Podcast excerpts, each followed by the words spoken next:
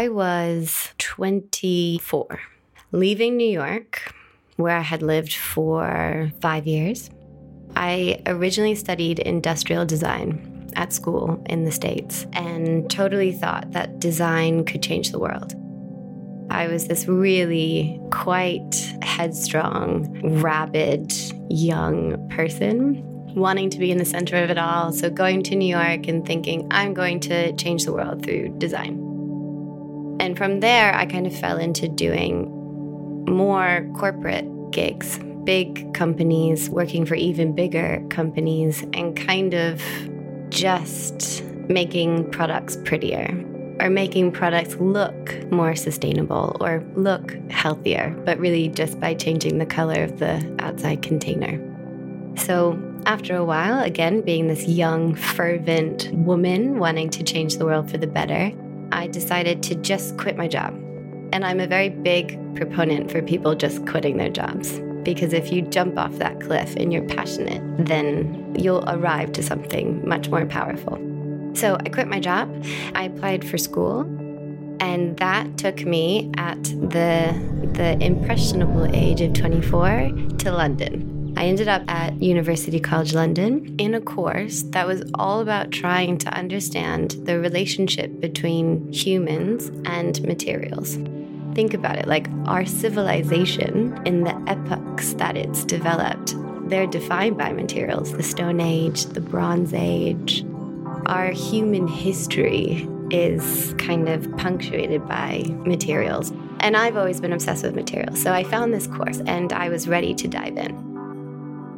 My first weekend in London, I came across a student, a kind of peer student friend of mine. I had befriended someone in the first week, and she said, I'm going to this thing called Smash Club Apparently, it's in East London and it's really cool, and a lot of people go, and it's a great way to meet people and blow off steam. And I was like, sure, I'm in, I'm excited. So we get on the tube and we end up in a kind of like garage type shed, and there's probably 20 odd people, and they're all holding sledgehammers.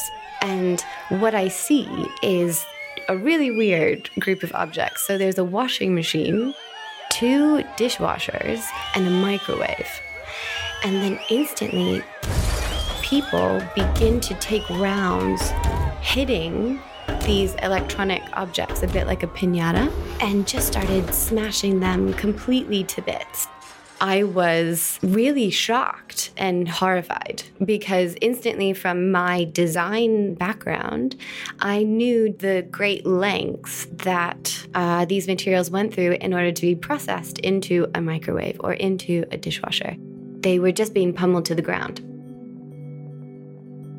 That I kind of had a light bulb moment because if you think about it, materials are radically accessible and democratic, and that gets everyone involved, right? Like they are just things you can touch. They're not visistry. Like everyone can participate in creating a more sustainable materials economy, just beginning by learning more about them and, and caring a little bit more. So I really felt like that was my job and that's my role in life is to kind of educate people about materials, where they come from, how they can be reused, how valuable they are, and how powerful they are. I arrived to the idea that it's through making. People and materials meet in a really transformative process through acts of making. And it's by enabling people to produce from reuse materials that a kind of whole new relationship between humans and the material world can can happen. Under the right kind of inspiration and guidance it can happen in a way that's much more sustainable than our, our current system. A huge part of our materials economy they're extracted from fossil fuels which is a very finite and rare resource. A lot of toxic chemicals and energy go into their production.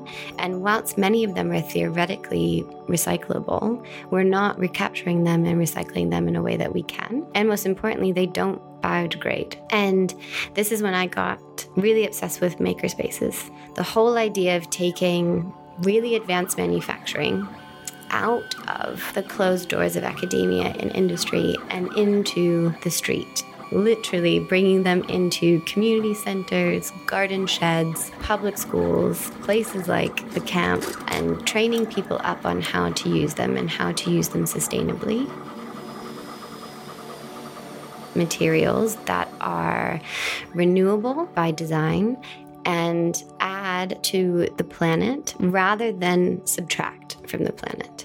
And this is where Materiom kind of was born, really. What we're doing is we're producing high performance materials from locally abundant nutrients. And we're doing that by um, using digital fabrication technologies and using nature as the chief engineer.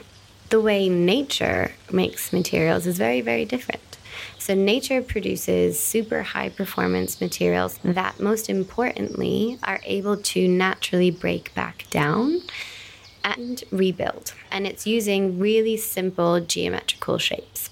So you have this continuous cycle, right? Like forests, our forests are billions of years old and they have no waste. They're able to somehow work in an ecology that is constantly fueling itself, rebuilding up, breaking down, rebuilding, and so on.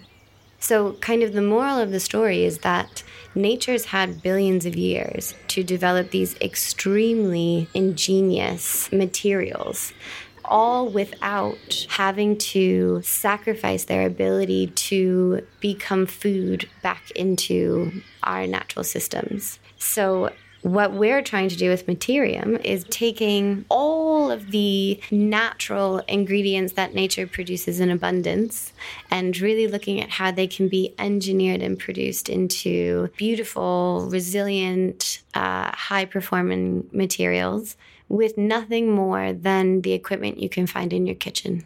We've made all of our material recipes open source. The ingredients they're made from, the proportions of each ingredient to a super simple step by step process of how to make them. And what we also do is we not only develop them, but we will produce test samples and then we get those materials tested. And we share open source all of the performance data that we're able to get to gather. And that means that whether you're super desperate to get out of the corporate world and really wanting to join a different kind of movement, Materiom's accessible to you. You can go online, download some recipes, give them a go in your kitchen or at your local fab lab, and connect into this international community to really begin to participate in this and really scale this up to a to a point where it can be used in local economies in ways that matches a local material culture to a local material ecology and has a regenerative kind of relationship to it. For the rest of my working career, I really want to focus on helping people to understand the importance and value of materials that surround us every day and really to kind of close that relationship between people and the material world. I am Liz Corbin, and I'm the co founder of Materiom. Thank you for listening. The Explorers, Les Explorateurs, is recorded at the camp in the south of France. Check out thecamp.fr to learn more.